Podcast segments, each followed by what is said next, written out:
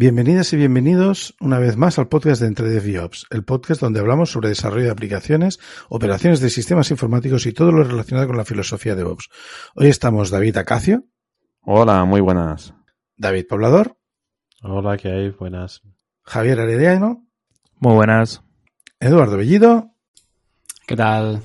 Y quien nos habla Ignasi Fos. Antes de meternos en turrón, ya sabéis, dadnos me gusta en iVoox y una valoración de 5 estrellas en iTunes. Recordad darle al corazoncito en Spotify también.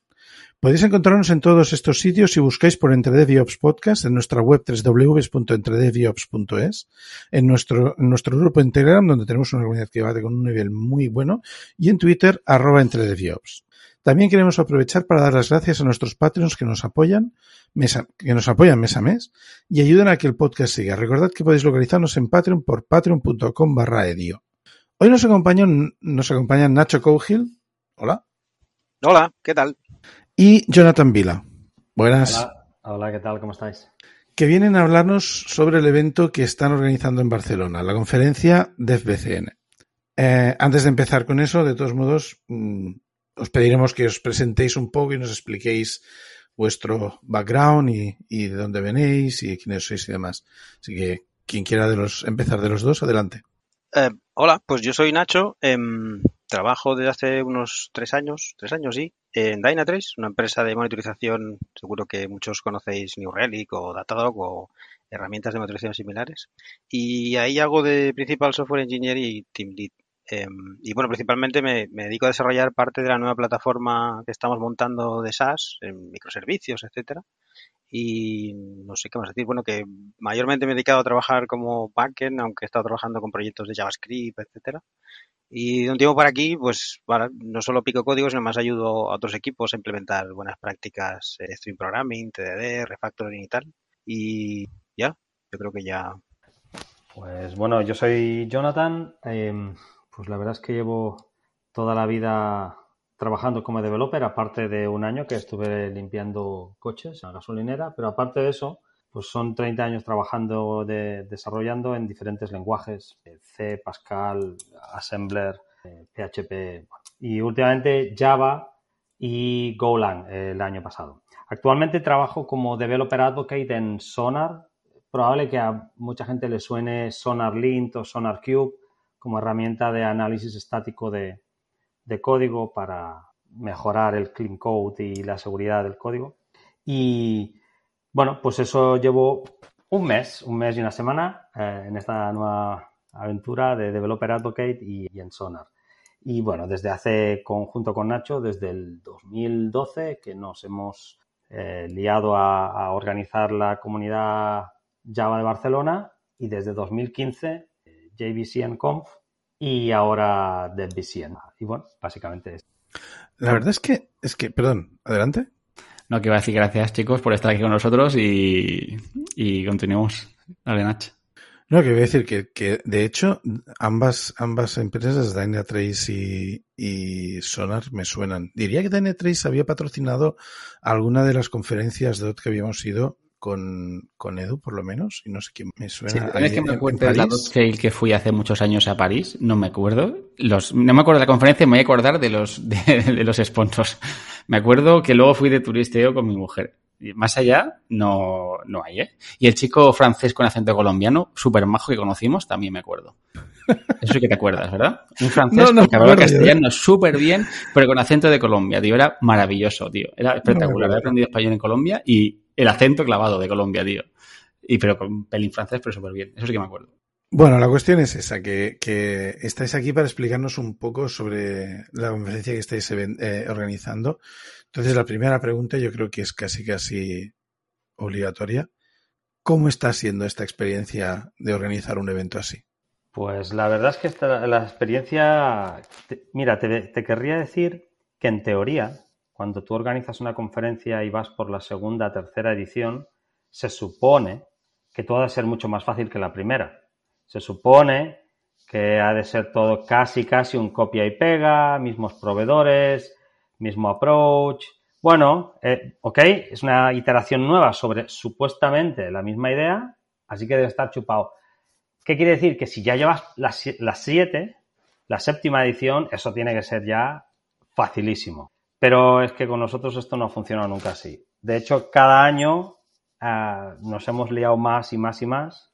Y este año además que hemos cambiado de sitio, todo cambia, los proveedores, el, el, el, enfoque también abriéndolo a otras tecnologías, a otras compañías, otra forma de organizarnos, porque antes era, lo hacíamos casi todo nosotros mismos y este año hemos querido vivir un pelín mejor y, y delegar en otros, pero aún así eso luego te lleva eh, temas de gestión y demás. Así que la experiencia está siendo como para escribir un libro eh, y bueno, interesante, eso sí, pero, pero tiene sus, sus altos y bajos, la verdad es que sí es cierto. Además, este año es un año complicado, un año extraño en el sector de las tecnologías, así.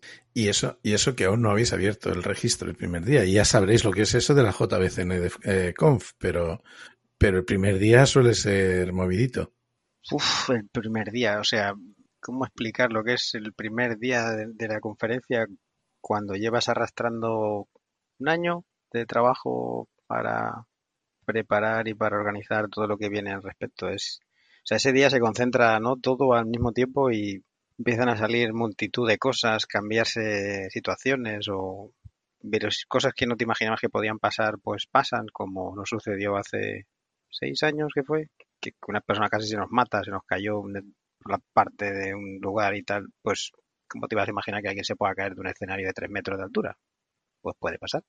Eh, por suerte no pasó nada y gracias a Dios que estaban allí los equipos de emergencia y sanidad y tal. Pero quiero decir que con cada edición hemos ido aprendiendo que pues no dejar cosas al azar, eh, imponer o poner medidas de seguridad, prever más las cosas, trabajarlas más, planificarlas más. Es una, es una, no sé, es, es como cualquier proyecto tecnológico al final, ¿no? Tú tienes una serie de ideas, hostia, has aprendido no sé qué, luego la próxima vez oye, pues vamos a intentar prever esto de otra manera, vamos a automatizar el despliegue de no sé cómo, vamos a usar, ¿no? Y al final aprendes sobre todo lo que has hecho y has llegado a una serie de situaciones, pues esto es igual.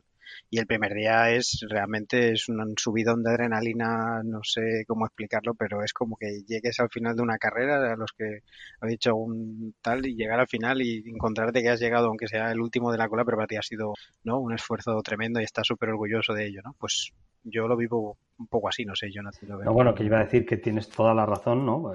Pero que además se da el caso de que encima nosotros tenemos el día de los speakers, el día antes, que significa irse tarde a dormir, quedarse a beber un poco con los, con los speakers que se lo merecen, pero claro, eso te hace que te vas a dormir muy tarde, te levantas muy temprano y de hecho el, el primer día es cuando además tienes sorpresas de, oye, pues no han llegado las camisetas y qué hacemos y ostras y... Pero sí, sí, el primer día, como tú dices, es, es una fiesta. Esto me ha recordado cuando eh, los datos tienen backup. Sí, sí, tenemos un backup y se incendia el data center. Pero había backup del data center, no. Pues ya no hay nada. ¿Sabes? Me acuerdo con la anécdota no típico. No, esto no va a pasar. Aguántame la cerveza. Yo, yo recuerdo un evento en Barcelona, nos llegaron los badges impresos, habíamos tenido una genial idea, de, muy buena idea, no, no digo lo, que no fuera, ¿eh? no, es, no es sarcasmo, pero fue una idea muy buena de vamos a hacer que nos los impriman en este servicio online, que les enviamos un, los registros en un CVS o en un Excel y tal, y ellos te ponen todo en una maqueta que ya les has preparado tú, por las dos caras, para que así si se gira, lo habíamos pensado todo, todo. Y nos llegan nos llegan al día, un, par de días antes nos llegan la, caja con, todas las de esto. Abro la caja, yo tenía una compañera de, la organización al, teléfono, abro la caja y veo cuatro pilas de, de, de badges y la que está encima de las cuatro tiene el mismo nombre de la misma persona. Y digo, no, no puede ser. Y digo, espérate un momento. Miro por detrás, otro nombre diferente las habíamos decidido imprimir por las dos caras para que si se diese la vuelta, no. Un, nombre de una persona diferente. Miro la otra también. Digo, bueno, muy malas. Pegamos dos y pegamos dos y tenemos una. tenemos, ¿sabes? Pegamos do, dos y dos y tenemos una. Nos pasamos toda la noche reorganizando. Habíamos pedido en blanco y nos habían dado cuatro veces más en blanco de las que habíamos pedido. Así que nos pasamos toda la noche imprimiéndolas en la impresora y tal. Y al día siguiente, claro, abre, abre la conferencia. Nacho iba a decir que de estas anécdotas seguro que, vamos, como nos pongamos a, a recordar, salen mil. Eh, yo recuerdo con bastante estrés, por ejemplo, el, la última edición en la que pues teníamos cosas como que no, no teníamos los, ¿cómo llaman esto? Los eh, um, baches son los los lanyards. Los lanyards, exacto, los lanyards. Los lanyards no sé, no sé ahora mismo en qué lugar se habían eh, perdido y iban a llegar al día al día siguiente, pero claro, con la, con la situación de que, claro, para para poder ser identificado correctamente en la conferencia, pues, pues es ¿no? bastante interesante que tengas tu nombre y apellido esté ahí y además te tienes, nosotros ponemos un código QR para que la gente pueda ¿no? escanearte y pueda ver tu información para que te interese. Pues yo que sé, si estás interesado en Python o en hablar de tocar temas de DevOps o lo tuyo es Terraform, pues la, los sponsors puedan eh, ¿no? captar tu, tu información al respecto. Y entonces la cosa está en que, claro, el primer día si tenemos batches pero no tenemos lanyards, pues algo había que hacer para que la, gente no vaya colgando algo con la, con, con la mano, ¿no? Bueno, pues tocó buscar planes B para hacer para hacer y la verdad es que la idea de hacerlas es muy sencilla, ¿no? Necesitas un cordel o algo así que te, pase por unos agujeritos y ya está. Y es lo que hicimos, como cuando estás en la escuela al final, ¿no? Pues tienes, buscamos un mecanismo de usar una cinta alrededor del cuello que básicamente se una con un, un y ya tienes un lanyard. No es tan cool como, ¿no? Como son los que realmente ofrecemos y servimos a, a todo el mundo, pero nos hizo el favor de, ¿no? De servir y tal. Y eso junto con que además otros sponsors venían con sus lanyards así como más molones y tal, total, que salvamos la situación para que todo el mundo pudiera colgarse su, su badge al respecto. Y seguro que de estas tenemos muchas más anécdotas que seguro que son, bueno, infinitamente interesantes, no sé. Pero hemos estado hablando un montón de conferencias, pero eh, la de este año, ¿cuándo es? ¿Dónde? ¿Qué, qué es lo que se va a tratar? ¿Qué, qué tipo de evento es? Explícame algo. Pues a ver, este año la conferencia será del 3 al 5 de julio. Decimos Barcelona, pero está en Hospitalet, está al lado, en la Pero como Mobile Congress, no, no te preocupes, en Mobile Congress hacen lo mismo también, ¿eh? Ya es en Hospitalet desde hace años y es Barcelona. Está ahí, no pasa nada. bueno, pues eso. Eh, nada, la, la, decisión de cambiar la, el, la venue ha sido clara, es por un tema económico, básicamente, y también de libertad a la hora de, de, poder negociar. Cuando vas a un sitio de Palacio de Congresos no, no puedes negociar prácticamente nada, es decir, los proveedores son fijos. En cambio, cuando te vas a un sitio como La Farga, pues puedes negociar prácticamente cualquier proveedor. Entonces, eso nos da más poder para mejorar servicios y para... Entonces, este año será del 3 al 5 de julio y este año lo que tenemos, a diferencia del pasado, es de que tenemos eh, un track entero de cloud, otro track entero de, lenguajes nativos y aquí colocamos lenguajes no nativos como C Sharp o, o, o la Sharp Family y .NET, vamos, pero tenemos Golang, Rust, C++, luego tenemos otro track para Big Data, Machine Learning, AI y Python, tenemos otro track para personas y procesos, que habrá Agile, Mentoring, diferentes eh, charlas de este tipo. Y tenemos dos de Java, es decir, o una de Java y una de JVM, donde tra tratamos microservicios y, otras tecnologías, pero relacionadas con la JVM. No hay que olvidar, pues, los orígenes que tenemos, pero, pero sí que es verdad que este año es muy diversa, con dos tracks más que el, que el año pasado y, bueno, abriéndonos a todas las posibles tecnologías que se puedan usar en una compañía, incluido, perdón, no, no lo mencioné, frontend también. Eh, y bueno, con esto esperamos darle una, un aire mucho más abierto y mucho más, digámoslo así, moderno en las pasadas ediciones. Pero las pasadas ediciones eran solo Java y ahora es multitrack, multi todo. Sí, la, la, o sea, nosotros venimos de, digámoslo así, de organizar siete ediciones de la Java Barcelona Conference, Java and JVB en Barcelona Conference. Entonces, de ahí hemos estado, digámoslo así, desde los inicios, eh, trabajando en una conferencia pues que fuera diversa, que pudiéramos incluir otras tecnologías y que pudiéramos incluir, digámoslo así, contenido que no solo fuera Java.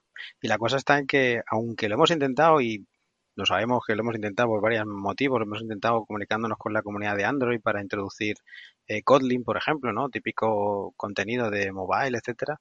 Lo hemos intentado con otras comunidades, pero al final lo que nos sucedía era que, que eso de tener la J delante de BCNConf pues nos hacía, entre comillas, daño, ¿no? En el sentido de que, claro, al final el que veía o quien veía aquella conferencia decía, ostras, es que empieza por Java, huele a Java y solo parece que sea Java. Pero claro, al final es un pez que se muerde la cola. No conseguíamos salir de esa dinámica, ¿no? Porque, porque teníamos la Java delante. Entonces, a nivel de movimiento de comunidad y de, eh, digámoslo así, de público objetivo estaba clarísimo. Toda la gente que tenía algo que ver o que buscar o aprender relacionado con Java, el ecosistema, la JVM, en Barcelona, en un verano, lo tenía clarísimo. Ese era el lugar para estar y aún, aún así, pues ha venido gente charlando, no sé, de Scrum, por ejemplo. Recuerdo una, una charla muy chula que tuvimos sobre Scrum, un compañero que vino de Granada eh, hemos tenido charlas sobre clean code, sobre refactoring, sobre que no eran específicas de Java, sino que, bueno, pues eran relativas a otros lenguajes, pero eran como más puntuales, no eran esporádicas. Entonces, claro, eso no ayudaba, digámoslo así, a, poder dar un cambio de, no un cambio de, no diría un cambio de rumbo, sino un girar, ¿no? Para intentar abrir más la perspectiva e incluir charlas de Python, de Big Data, de Frontend, de, de, DevOps como tal, pues es algo que o realmente cambiábamos el nombre o no había manera, ¿no? Lo hemos intentado, pero no había, había posibilidad. Ya nos habéis hecho bueno, una pequeña intro, ¿no? De, lo duro que es la, organizar un evento, ¿no? Pero contarnos la experiencia, un poquito, los detalles que queréis contar o que podáis o que veáis, ¿no? Con que os diréis de, de alguien que, pues, que quizás que quiera embarcar en montar otro evento de algo, ¿no? Y pues conocer de primera mano de alguien que lleva unas cuantas ya de básicamente lo mismo, pero con otro nombre. Me refiero, conferencia grande de, desarrollo en, en, una ciudad como Barcelona, que al final es un hub, ¿no? O sea, que no es que lo estemos montando en, en un pueblo perdido de, de, La Mancha, ¿no? Que al final tiene, tiene un renombre y, y, asiste mucha gente ya por el hecho de que es Barcelona, ¿no? Que atrae mucha gente solo por el hecho de visitar Barcelona. Pues nada, eso, contarnos lo que veáis que puede ser interesante, que seguro que hay de todo, vamos, que, que escuchar. Bueno, pues eh, la verdad es que es complicado cuando, porque, a ver, si te digo que, que la primera vez que nos metimos en, una, en, en, hacer esto de la conferencia, casi casi yo no he estado más nervioso en mi vida porque juegas con tantos, tanta incertidumbre de cuánta gente te va a venir, cuántos sponsors vas a tener, vas a poder pagar esto, lo otro, lo otro, lo otro. O es decir, planificas con, con, unos ingresos muy, muy, muy hipotéticos y con una cantidad de personas muy hipotética. En, al pasar de los años, pues ves que realmente, pues bueno, las cosas acostumbran a salir, si no te has vuelto loco planificando, pero sí es cierto que tiene sus, sus problemáticas y sabes que tú solo no lo puedes hacer. Es decir, es importante reunirse de un conjunto de gente que sepa llevar lo que son proveedores, por ejemplo, pues es que es un jaleo con los proveedores. Eh, tenemos tantos eh, y hay que, son 200.000 emails con cada uno para concretar cualquier mínima tontería. Eh, algo tan tonto como, que a mí no se me ocurriría, pero ya a partir del año pasado, eh, no tengas un solo proveedor de camisetas, ten dos y no les pidas más de 500 a cada uno. Porque resulta que a partir de cierto número, pues es cuando empiezan a haber problemas y si te deja colgado uno, pues te quedas sin. En cambio, si te tienes dos y le encargas la mitad de trabajo a cada uno, pues las cosas se, se, lleva, se lleva mejor.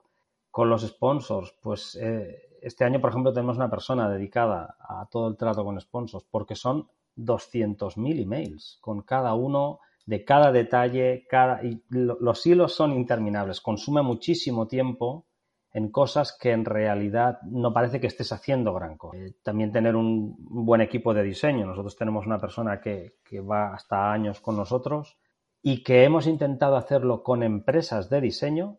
Este, esta persona pues tiene una empresa que se encarga de llevarnos todo lo que son los stands y además nos hace diseño. Pero ya es como de la familia.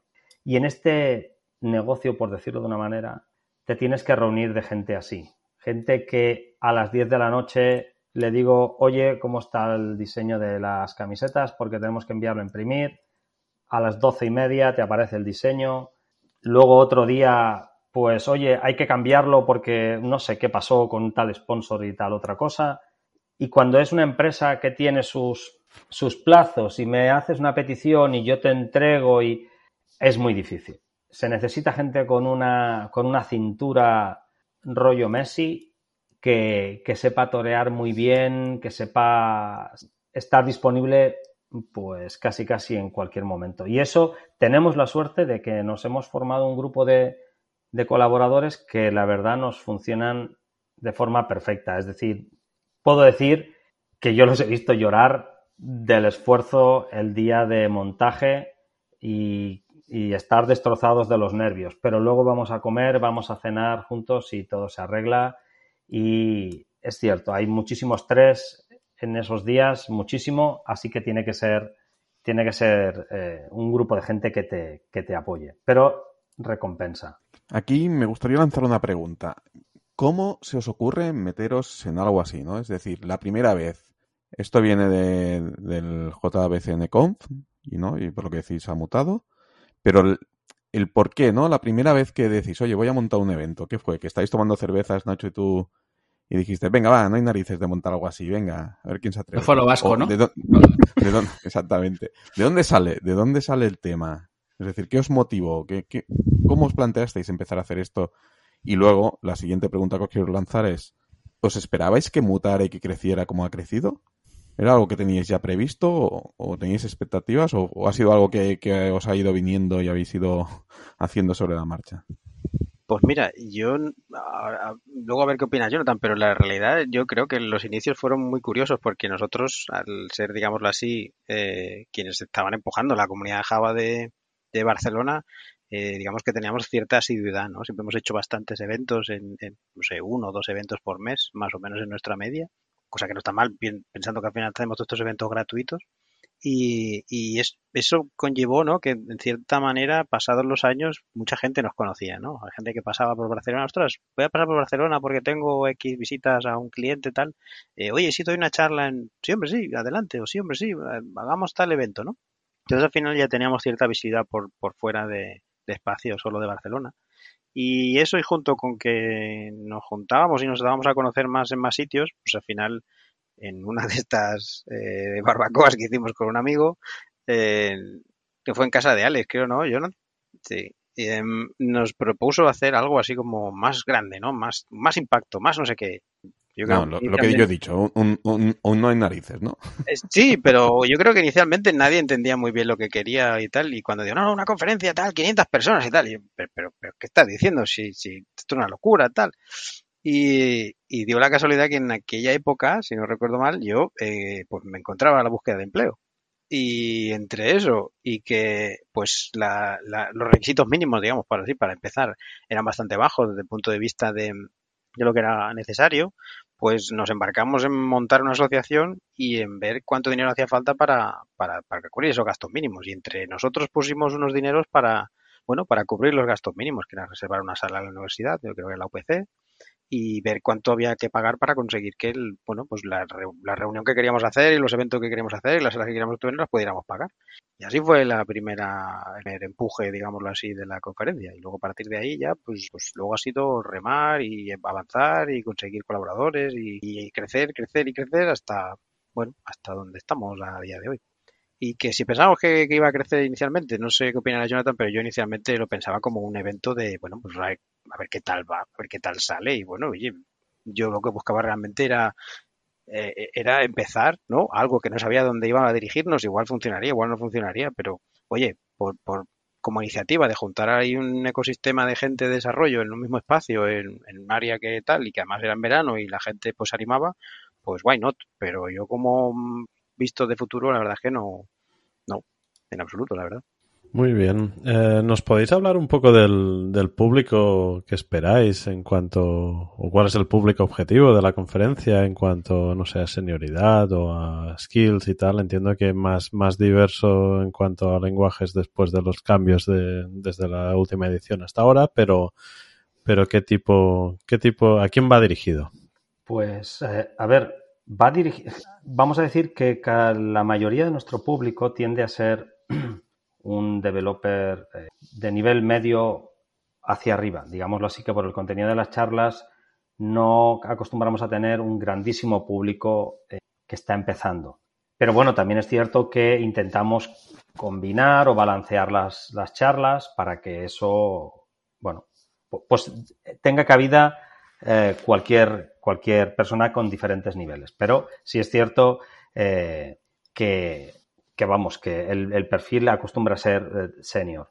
Am, básicamente en la, la- la conferencia la enfocamos a desarrolladores y a personas que están relacionadas con el software de alguna forma. Es decir, pues puede venir una persona que se encarga de DevOps. Pues vale, pues sí. Eh, ¿Por qué? Porque vamos a tener charlas que hablan de Kubernetes, de infraestructura, de infraestructura como código. Eh, ah, va a venir, puede venir gente de, de- de cualquier área que realmente toque software de alguna forma. Tanto puede ser como Kubernetes, eh, cloud en general, frontend, pues hay diferentes tecnologías, JavaScript, TypeScript, hay varios, varias mm, charlas. Eh, lenguajes nativos también tenemos charlas en Golang, por ejemplo, y en Java y JVM, pues hay diferentes charlas sobre microservicios eh, y sobre frameworks que corren sobre la máquina virtual, que ya ni siquiera son para la máquina virtual, también correrán en, en lenguaje nativo si se utiliza GraalVM para compilar. Pero bueno, hay, hay, creo que hay contenido para, diría que casi cualquier eh, compañía que tenga diferentes developers, porque el contenido es variado, no nos centramos solo en, un- en una tecnología o en un lenguaje. Más o menos sobre, sobre el tema del contenido que se puede esperar entre las explicaciones de la, de las, de los tracks, de las pistas, de las eh, salas que hay y tal, y, y yo creo que más o menos está bastante claro lo que he preparado. ¿Hay alguna actividad extra en el, en el, en el escenario? O sea, ¿habrá stands de los sponsors o, o cómo va? ¿O habrá alguna otra actividad en la agenda?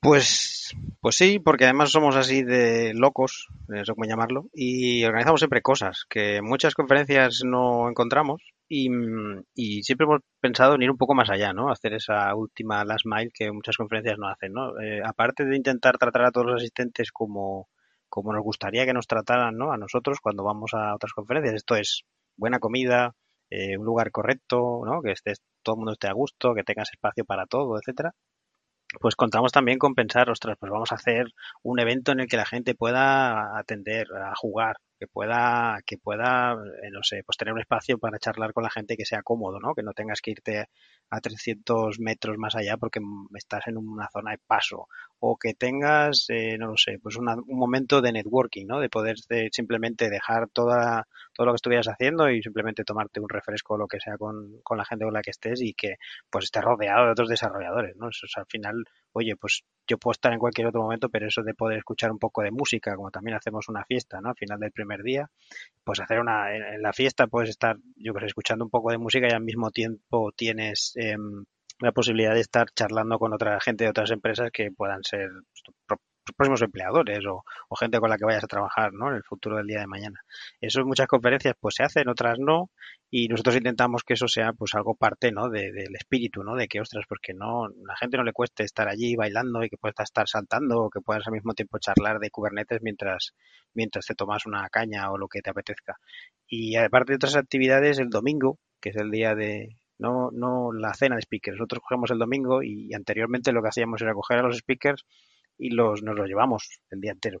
Al día entero, quiere decir el día entero, es decir, desde primera hora de la mañana del domingo hasta última hora del domingo los llevábamos por ahí. Actividad deportiva por la mañana, luego íbamos a hacer a comer con ellos, luego por la tarde actividades culturales y luego por la noche pues íbamos a un lugar especial o tal.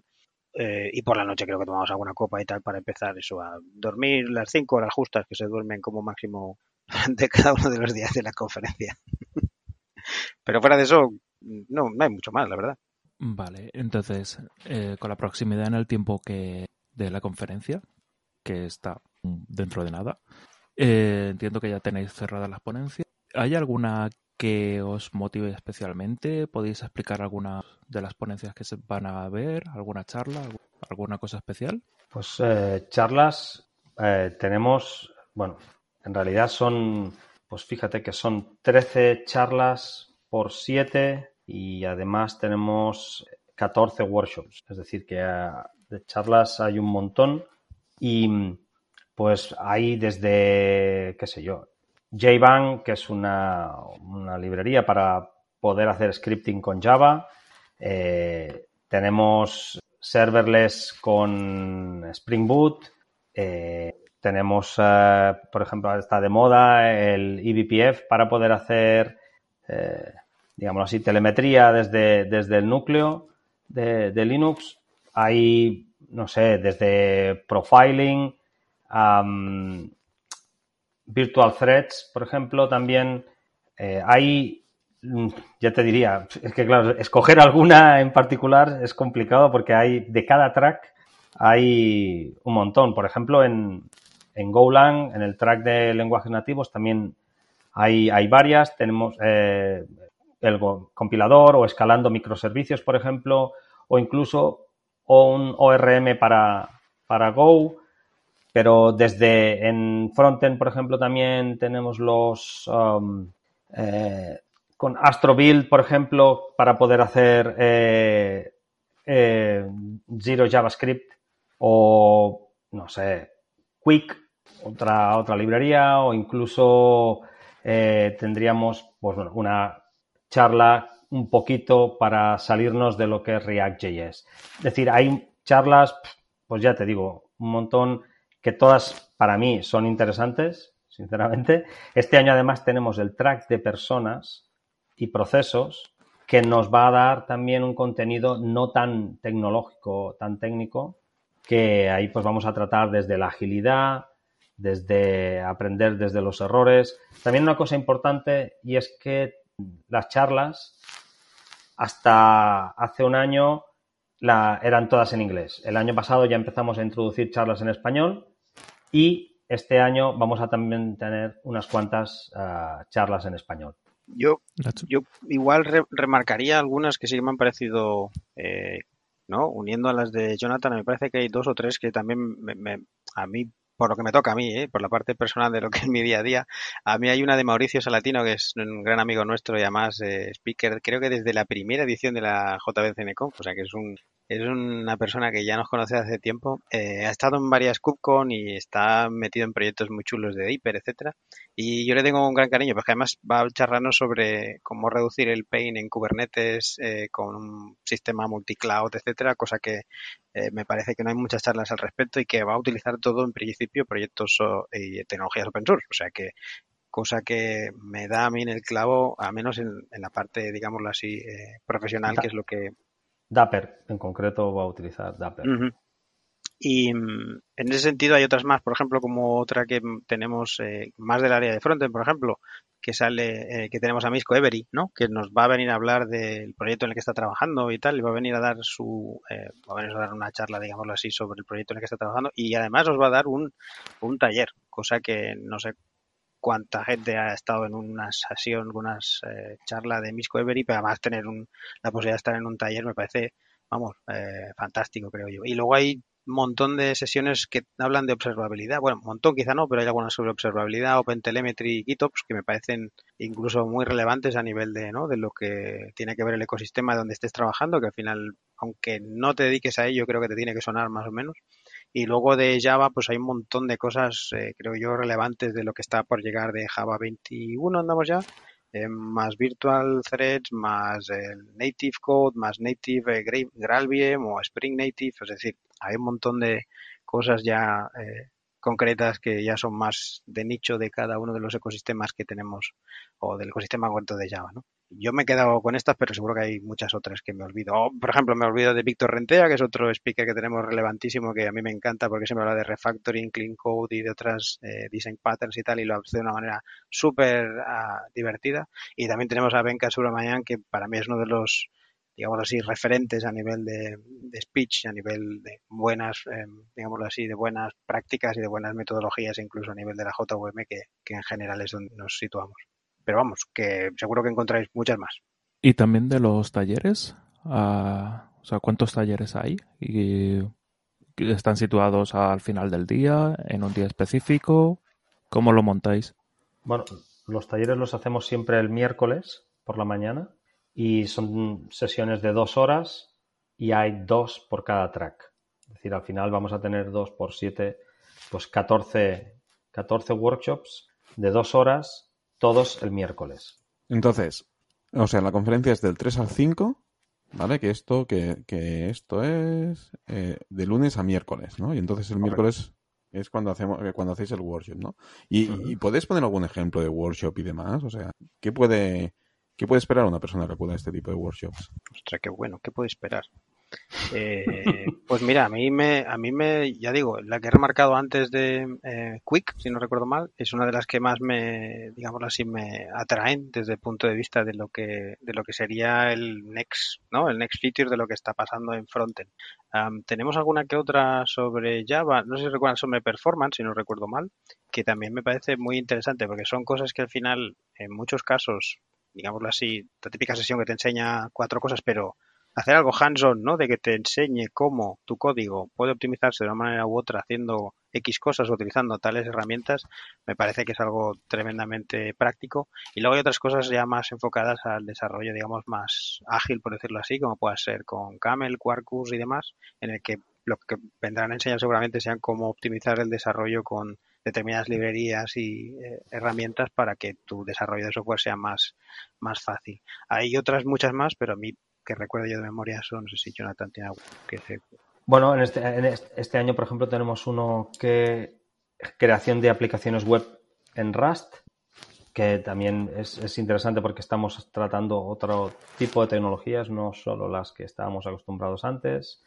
Eh, otra, otro workshop eh, que precisamente se titula Alejándonos de React.js, es decir, que también tenemos frontend ahí que la gente puede practicar directamente y bueno, y aprender tocando, digámoslo así, aprender eh, codificando con, con, el speaker ahí delante. Es decir, que tenemos varias, varios workshops, eh, todavía no están todos aprobados, así que eh, falta alguno por aprobar, pero el problema yo creo que en, en nuestro caso es eh, el tener que seleccionar, porque no puedes estar en dos workshops a la vez o en dos charlas a la vez. Ese es el, ese diría yo que es el mayor de los problemas, tener que seleccionar.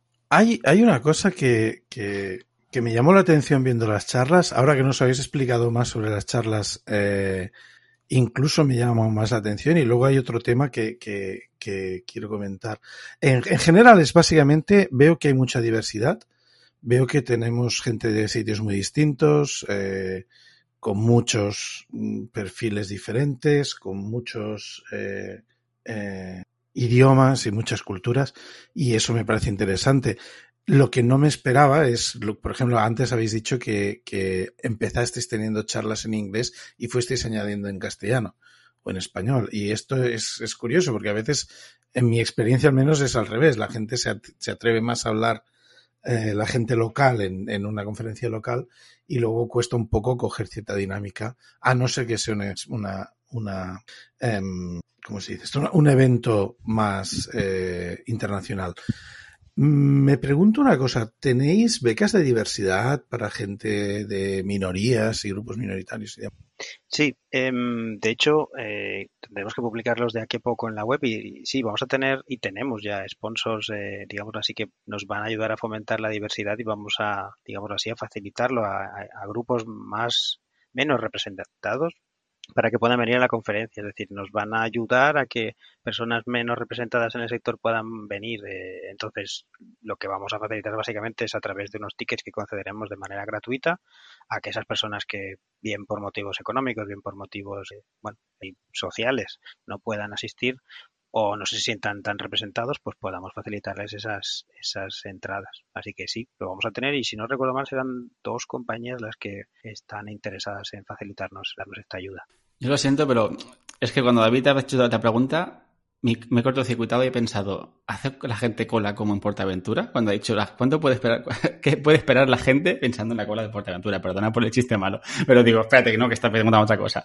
Al margen de eso, eh, no sé si tenéis cerrado ya el, todo el schedule eh, o no, pero mi pregunta es, o me pienso en, en, en, me pienso yo estando yo mismo en esa situación de, ¿en qué momento o sea, ¿qué momento, qué margen de tiempo jugáis o qué, o qué timings para decir, vale, necesito saber que tengo N cubierto, o sea, si voy a hacer una conferencia de tres días y voy a dar, no sé, 50 charlas, por explicar, y solo he conseguido 10, ¿cuánto tiempo me doy? Porque por lo que sea me está costando encontrar, porque sobre todo, a ver, entiendo que ahora es más fácil por el hecho de que habéis cambiado, habéis ampliado, ¿no? Ya no es Java y ya no es la J de Java que os marcaba, ¿no? Ahí, pues, ya depth da, un, da pie a que todo es más amplio, que pueda haber mucha más diversidad en, el, en, en temas de contenido, ¿no? Pero ¿Cómo gestionáis o cómo va evolucionando el tema de vais buscando speakers, van llegando, vais, vais seleccionando? Entiendo, hay que pasar cierta criba, ¿no? Porque si no, cualquier persona pues se podría apuntar, pero tiene que haber un mínimo, lo entiendo también, ¿no? No se puede coger cualquier cosa por el hecho de rellenar espacios, ¿no? Entonces, a mí me genera una ansiedad bastante ¿no? Eh, interesante. Entonces, mi, pregunta es esa, ¿no? ¿Cómo lo gestionáis? ¿Cómo funciona? ¿Cómo contar un poco el proceso? Te, voy a ser sincero.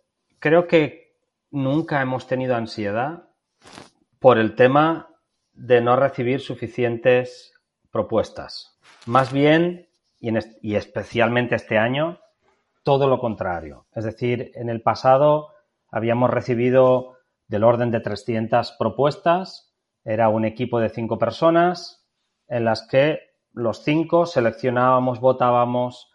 Eh, y bueno, y es un proceso un poco, bueno, duro, ¿no? Tienes que ir revisando cada paper, quién es la persona que lo hace, qué experiencia crees que puede tener, qué, qué tan interesante crees que va a ser para tu audiencia, qué tan eh, open source o abierto es el proyecto del cual habla, etc. Es decir, es un proceso complejo el valorar.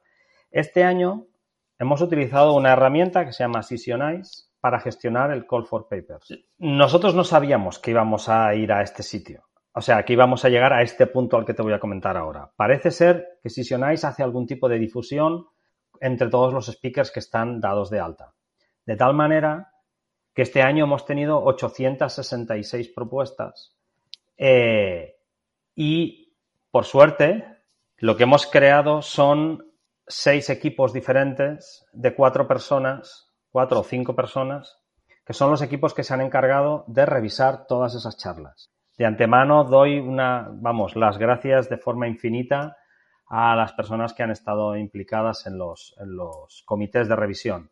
Y pues ellos han estado valorando todas las charlas, eh, pues con diferentes, eh, en diferentes aspectos, que, viendo los vídeos del speaker, qué calidad creemos que tiene, el, el, el abstract, qué tal nos parece que, que la tecnología que, que muestra es interesante, eh, es decir, hay diferentes aspectos a la, hora de, a la hora de votar. Y ya te digo que el problema ha sido más bien al revés. Es decir, caramba, tenemos 866 propuestas súper interesantes y luego, pues, te sabe mal, pero es que no solo podemos aprobar, pues, ¿cuántas son? 13 por 2. Uh, 104 son, o así, me parece. Exacto. Casi 110 speakers son porque son 6 y 13 por 7. 7 por 21 es 90 y, 90 y pico, más los, más los, los workshops. Al final son eso, ciento y algo sesiones, que con speakers, que en algunas sesiones hay dos, pues nos vamos a ciento, casi 110 speakers. Pues te sabe mal, pero tienes que rechazar ciertas, ciertas propuestas. Pero, sinceramente, no esperaba que tendríamos, por ejemplo, tantas charlas o más de frontend que de Java y JVM, o tantas como Java y JVM, pero de cloud. Es decir, nosotros esperábamos, bueno, vamos a mejorar un poco sobre lo de los años pasados, pero la verdad es que ha sido, no sé, una sorpresa fantástica la, la, respuesta que hemos tenido. Sí, eso te iba a decir. ¿Habéis tenido algún problema en algunas en, en algún tipo de, de, track o algo? ¿O más o menos bueno, a ver, tanto como problema, eh, claro, somos nuevos, ¿no? En el mundo de, de, tópicos que no, que no conocíamos hasta la fecha. Eh, frontend, eh, Agile, Cloud, DevOps, aunque hay algunos que creo que ya íbamos tocando por la propia naturaleza de la JVCN, ¿no? Que al final, pues, Kubernetes estaba como expandido, como, como, como proyecto, digámoslo así, que casi todos los desarrolladores conocían o estaban tocando, entonces al final algo de DevOps ya estábamos ahí, ¿no? Ya teníamos charlas de, de Terraform y cosas así. Entonces eso ya han sido, digamos así, una parte más natural. Quizá la que a mí me ha sorprendido que nos costara quizá un poco más uh, ha sido la captación de charlas de, de, Native, que sí que es verdad que para, para ser un, un track, digámoslo así, puramente, que, que decir que podría ser perfectamente eh, cubrible, ¿no? Con cantidad de tecnologías que son realmente native, pues ha sido la que más os ha costado, quizás porque la, difusión o de la posible posibilidad de que haya conferencias del sector, quizás son temáticas en el sentido de que, oye, pues hay una GoConf que ya cubre al respecto todo, todo lo que la mayoría de, speakers están buscando y la mayoría de asistentes y por ahí es más complicado de encontrar. Y lo mismo a nivel de, C++ o, o, tecnologías similares, ¿no? En el sentido de que es quizá la que menos eh, propuestas hemos recibido, pero aún así todo hemos montado eh, sin mayores problemas el track, es decir, quiero decir, aún nos faltan quizá por una o dos para probar, esto que nos comentabas antes que el schedule sí estaba cerrado, hay algunas por ahí que están pendientes de cerrar, creo que quedan dos como máximo de un track y el resto me parece que ya es, son las últimas que... Y es el único que ha sido, digámoslo así, problemático, aunque tampoco desde el punto de vista de organización. Eh, pero el resto ha sido, pues yo diría que más bien al revés, ¿no? Un poco una vorágine de, de propuestas súper chulas que al final pues teníamos que hacer relay en el equipo que yo me uno a lo que decía antes Jonathan, de gracias a, ese equipo que nos ha echado una mano porque realmente ha sido doloroso el intentar e, evaluar cada una de ellas por separado. Hubiera sido completamente inhumano intentarlo, la verdad. Entonces, es que no me ha quedado claro, ¿eh? ¿Cuántos, eh, la gente que vaya cada día, cuántos tracks o cuántas salas en paralelos van a ver? Porque habéis hablado en números en generales y demás, pero ¿que, que habrán dos, tres, cuatro salas cada día diferentes? No, hay, siete salas con charlas en paralelo, lunes y martes. O sea, tienen que escoger de entre siete propuestas en cada momento. Y las sesiones son de 50 minutos. ¿Y de qué hora, qué hora tenéis previsto iniciar y demás? A las nueve creo que empezábamos y acabamos creo que sobre las siete más o menos. Eh, el lunes y martes, sí, lo mismo, mismo horario. O sea, de nueve a, a, siete más o menos y esa es, esa es la configuración. Entiendo que las salas están todas dentro de la Farga y no hay que ir corriendo de un sitio a otro como nos pasa en el FOSDEM, ¿no? Sí, todas las salas están ahí en, la Farga, no, no hay que desplazarse a ningún otro sitio, no, no. Creo que como máximo hay que cambiar de piso, de la planta baja o la de arriba, pero yo he estado pocas veces en la Farga, la verdad que no recuerdo cómo es el sitio. He estado, y creo que fue hace mil años en una Comic Con de estas o de manga o algo, y ni me acuerdo porque era 30 años de eso tranquilamente, ¿sabes? Pero he tenido pocas conferencias a... Pues me han dicho que hay un evento de arcade de aquí a poco y tal, o sea que algo, algo hay, alguien puede explicarte a ver si qué tal es el evento ese. Algo, algo han dicho, sí, no sé. Tendremos que preguntarle a Edu. Bueno, eh, una última pregunta eh, sobre entradas. ¿Nos podéis explicar un poco qué tipos hay, qué precios tienen y qué tenéis pensado? Bueno, pues la verdad es que a estas alturas ya se han vendido varias categorías de entradas. Blind, que empezaron en enero, las Early, eh, las Regular, precisamente se acababan ayer a las 12 de la noche. Sea que ahora hemos entrado en la categoría de las late y el precio, sinceramente, no me acuerdo. Hay las diferentes categorías. Ah, mira, ahora están a 450, 450 euros la, entrada y si la quieres con workshop son 490 y van a estar activas durante el mes de mayo. Vais, a decir seguro que nos vamos, esta gente se va, se, se va, como esto, se va a volver millonaria con estos precios y demás, ¿no? Eh, la realidad es que estos son los tickets que eh, digamos así, son los penúltimos que sacamos a la venta, no son los más baratos ni de calle. Eh, y merece la pena también, ¿no? Que os, que os, que os invite a que, yo qué sé, pues en futuras ediciones eh, pongamos en esta charla quizá, ¿no? En un tiempo en el que la gente se vaya preparando para, para que, eh, que viene la DPC, cuidado, que tal.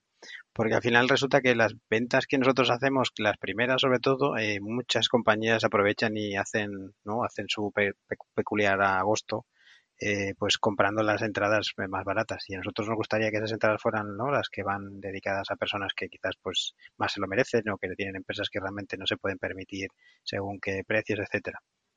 Pero sí, es verdad que tenemos unas entradas que actualmente son más precios europeos, diría yo, no tan diferentes respecto a lo que sucede en otras conferencias en otros lugares. Eh, estoy pensando en Londres, pero hay Bélgica, hay Ámsterdam, hay, si miráis precios en cualquier otra conferencia, creo yo, fuera de, eh, digamos así, estatal, pues bueno, incluso a nivel estatal hay conferencias que van esos precios, pero eh, el problema está en que realmente con un precio de una entrada, ¿no? Pues hay que cubrir un montón de cosas. Evidentemente las primeras valen un precio y estas tristemente son no son tan asequibles. Pero sí es cierto es de que el peso de la de la conferencia lo intentamos que lo soporten cuanto más sea posible los sponsors para poder facilitar que la gente pueda atender a la, conferencia. Y, bueno, realmente no es un tema para discutirlo aquí, pero sí es cierto que eh, el coste cuando prorrateas todos los, los gastos que uno no imaginaría eh, hace que las, las entradas, vamos, no se paguen, cada persona no llegue a pagarse lo que el prorrateado por, por asistente ni de lejos. Por eso intentamos hacer las entradas lo, con un escalado que creemos que es interesante, que empiezan en 260 euros, que creo que está comparativamente con otras conferencias está muy bien. Y luego vamos incrementando porque parece ser también que es que es la única forma de incentivar a que la gente se espabile, porque si no, realmente la gente lo deja todo para el final y necesitas de una manera u otra hacer el escalado. Y, y eso, en teoría, bueno, en teoría no, a la práctica es verdad que cuando enviamos el mail de, oye, que queda una semana para que cambien de precio, ese día y el día siguiente, ¡pum!, se venden entradas. Luego vuelve a bajar. Luego es, funcionamos así, así que bueno, pues es como... El, el efecto llamada es, es, importante, sí, sí, hay que, hay que hacer un poquito de ruido. Bueno, os queremos agradecer muchísimo vuestra el tiempo que habéis invertido aquí en, esta entrevista y en prepararlo todo y tal. También, evidentemente, en preparar el evento es un trabajo duro, muy duro y que requiere habilidades que normalmente no, no desarrollamos tanto en nuestras posiciones habituales. Um, tenemos vuestras cuentas de Twitter eh, que compartiremos, igualmente con la de la de Barcelona de underscore BCN, ¿era? Uh. Y las vuestras son Ico Hill y Vila Jona. Vale, pues eh, muchas gracias. Eh, despediros ya aquí, vamos a cerrar el episodio. Eh, hasta la próxima. Pues nada, ha sido un placer. Muchísimas gracias por, por, la oportunidad. Y solo me gustaría decir que, developer que me estás escuchando, ve a los meetups, contribuye a las comunidades. Tu vida va a cambiar. Hacedme caso. Eh, siempre comunidad por delante, ir a meetups, participar, es lo primero que hay que hacer. Muchísimas gracias. Estás, no, puedo, no puedo hacer nada más que suscribir ese, ese mensaje. ¿eh? Oye, ¿y ahora, ¿y ahora qué digo yo? O sea, claro, eh, realmente es que estoy completamente de acuerdo con Jonathan. Eh, lo único que puedo decir es que esperamos que todos los que, todas las que nos estáis escuchando, pues podáis animaros y venir a la, a la conferencia. Algún que otra sorpresilla seguro que veréis por redes sociales y demás. Y nada, agradeceros también a todo el equipo de Entre DevOps por invitarnos y por tenernos aquí. Y nada, esperamos poderos ver a todos y a todas en, en BCN, la verdad. Dos cosas, Nacho y Jonathan, gracias y por, por, estar. Y Nacho, esto sale diciendo yo más. Y ya está. Lo que haya dicho Jonathan, yo más. Y ya está. Ya, ya, ya has quedado súper bien. 2X, 2X. ya está. Yo suelo decir que si vais a este tipo de sitios, tenéis el riesgo de encontraros al Edu, ¿eh? Ahí lo dejo. Bajo vuestro criterio. Pues nosotros encantados. Si son buena gente, no como los que graban este podcast. Eso, eso es que no lo conoces. Ya cuando lo conozcas, ya. Tampoco nos conocéis a nosotros, ¿eh? Bueno, bueno, bueno, bueno. No sé. En fin. Esperemos que este episodio os haya gustado mucho, tanto como nosotros hacerlo. Eh, si os gusta nuestro trabajo, corred la voz, dadnos 5 estrellas en iTunes, me gusta en iVoox y el corazoncito en Spotify.